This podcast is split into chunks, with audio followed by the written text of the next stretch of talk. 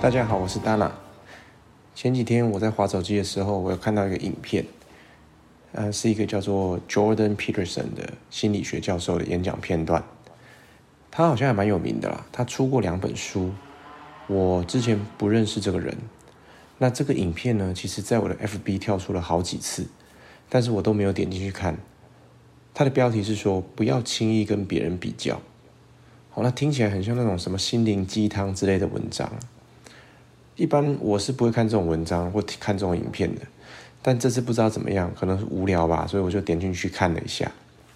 老实说，我看了之后，我被他的内容啊、非常深深的吸引。他那个短短几分钟的演讲的内容啊，让我产生很大的共鸣。那几分钟的内容呢，好像打中了我长久以来一直在思考的一些人生的问题。我当下突然有一种被理解的感觉。那种感觉很难形容啦，就像说，你好像花很多时间，默默的在建立自己的一个想法、一个哲学，然后突然发现有人跟你一样，想的一样，而且很大力的支持你，有一种相见恨晚的感觉。那我简单说一下这个演讲的内容，从标题来看，你会觉得说好像是在说教一样，叫你不要跟别人比较啊，要跟自己比较，这听起来很无聊、很老派。那的确，演讲的前半段是提到这个世界是不公平的，是充满马太效应的。什么是马太效应呢？其实马太效应就是一种描述强者越强、弱者越弱的现象。比如说，以财富分配来讲，就是贫者越穷、富者越富。在现实生活中，就是说，啊、通常你只要获得一点成功，那这个成功就会让你产生优势，然后累积更多的优势。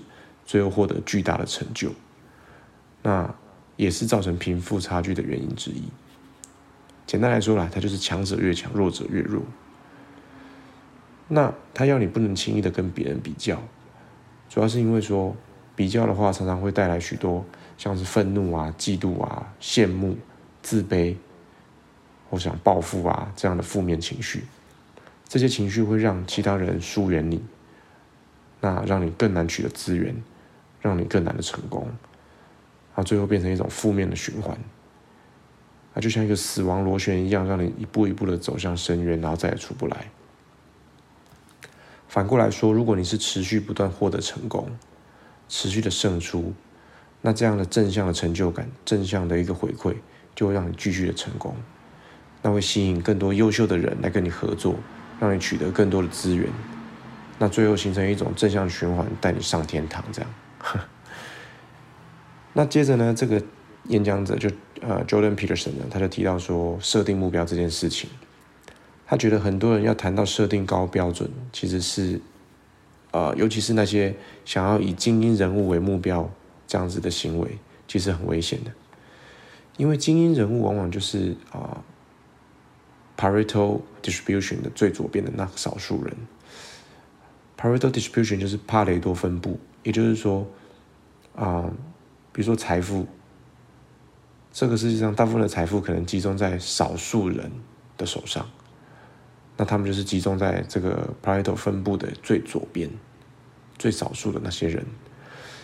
所以这些人呢，呃，都是极少数的极成功的人士，也就是我们的精英。那你以这些精英为目标，通常下场都不是很好，因为你就会觉得自己很差、很逊，感到很无力。丧失自信，所以在演讲里面呢，这个 Jordan Peterson 他就提到说，他自己有一个朋友啊，其实已经很有成就了哦，已经在我们眼中是那种人生胜利、胜利、胜利组了。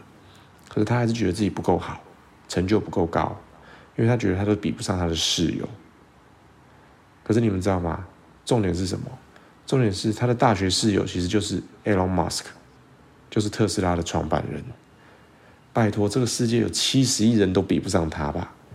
你又何必拿它来做比较呢？所以用 Elon Musk 来做比较，就是给自己压力而已啊。所以听到这边，有些人可能还是会有疑问，就说：可是难道我们不应该设定一个理想目标吗？我们不是本来就应该以这些优秀的人来当榜样吗？Jordan Peterson 这时候带出这个演讲最重要的地方，也是我最有感觉的一个部分。他说：你应该设定一个很高的标准。很高的目标，而这个目标可以说是你这一辈子最重要的目标。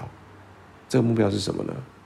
啊，我把它的原文念一下。他说：“How could I conceive of my life so that if I had that life, it would be worth living, so I wouldn't have to be bitter, resentful, deceitful, arrogant, and vengeful。”意思是说，我要怎么样让我的一辈子活得值得，而不会陷入痛苦、愤恨、虚假或充满报复情绪的一个呃负面情绪里面呢？这就是你的一个最高目标，也是你人生的最后底线。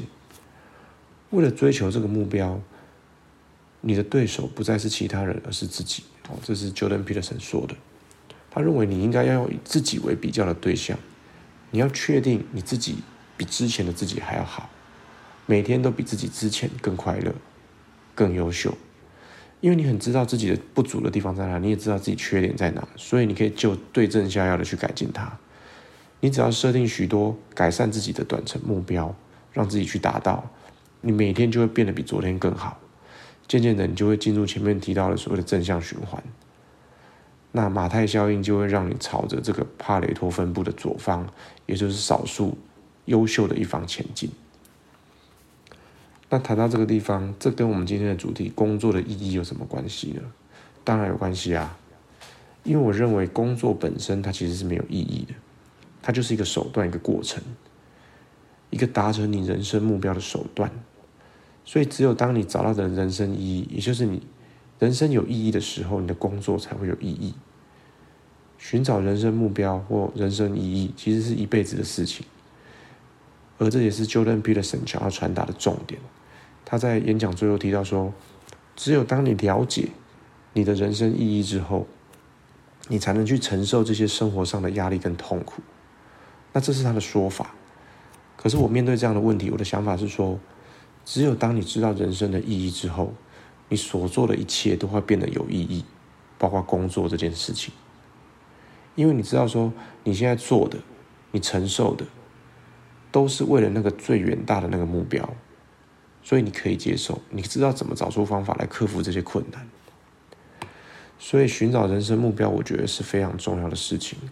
就我来说，我现在还是在寻找啦，而且这个寻找的过程，这个目标它是会一直改变的。可能在某一个时期，我的目标只是把我自己照顾好，那现在的人生目标可能就会要把我的小孩照顾好，把我的家庭照顾好。再过一阵子，可能目标又会改变，会不一样。嗯，也许到人生的最后，你还是没有找到你所谓的人生意义。不过那有什么关系呢？因为我认为追寻目标的过程本身就会赋予你很多人生的意义。那这是我的看法啦，我并不会去执着说啊，我最后一定要找到一个人生的答案之类的。因为其实在这个过程里面，你已经完成，你已经设定好，并且完成。很多大大小小无数的阶段性目标了，而这些小目标的累积，就会让你的人生充满意义，包含工作也是一样。那在那个影片最后呢，Jordan Peterson 他引用德国哲学家尼采的一句话来结尾，我觉得真的是非常棒，我也用这句话来送给各位。原文是说：“He who has a why can bear almost any how。”我是大拿，我们下次见，拜拜。